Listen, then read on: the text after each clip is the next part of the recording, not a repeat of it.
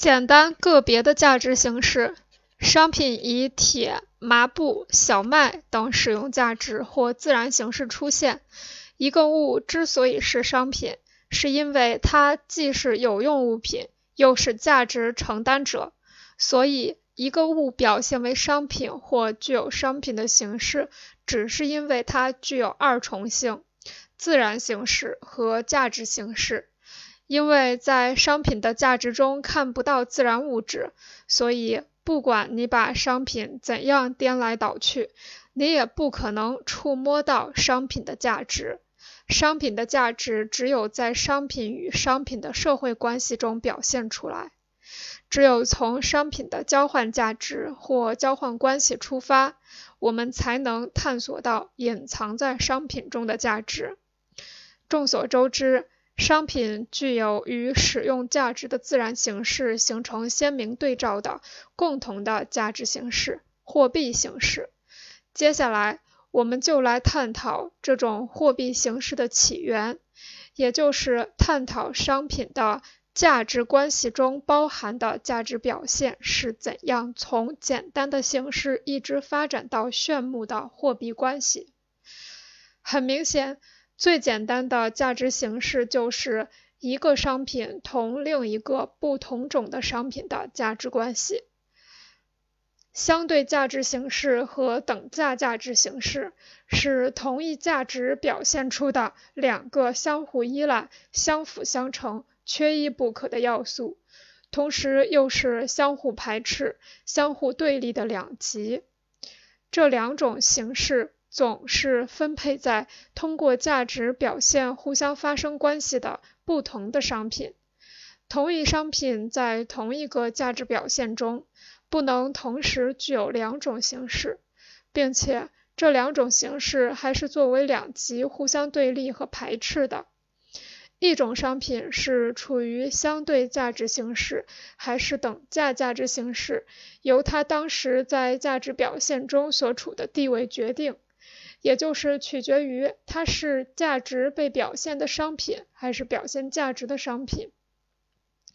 要发现一件商品的价值表现。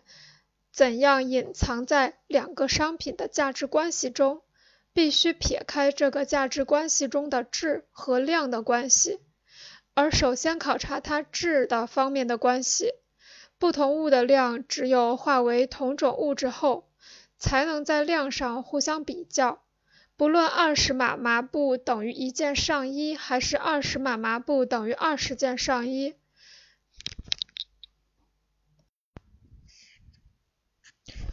要发现一件商品的价值表现怎样隐藏在两个商品的价值关系中，必须撇开这个价值关系中的质和量的关系，而首先考察它质的方面的关系。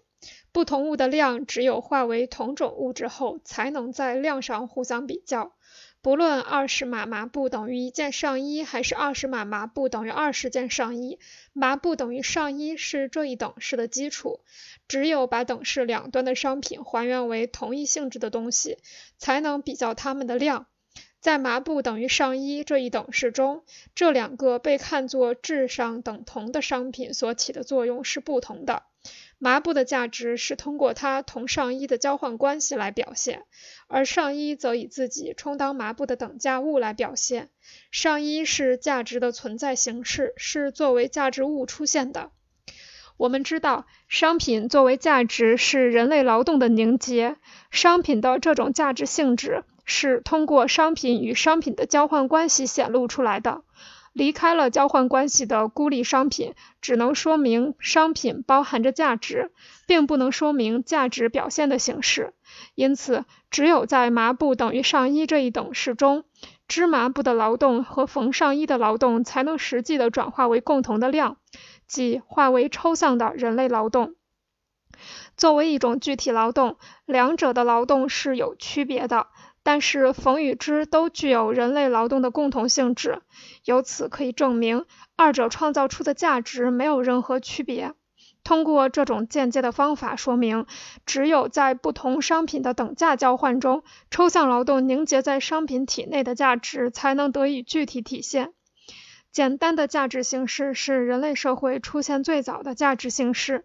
在这种价值形式中，商品的价值表现还很不充分完全。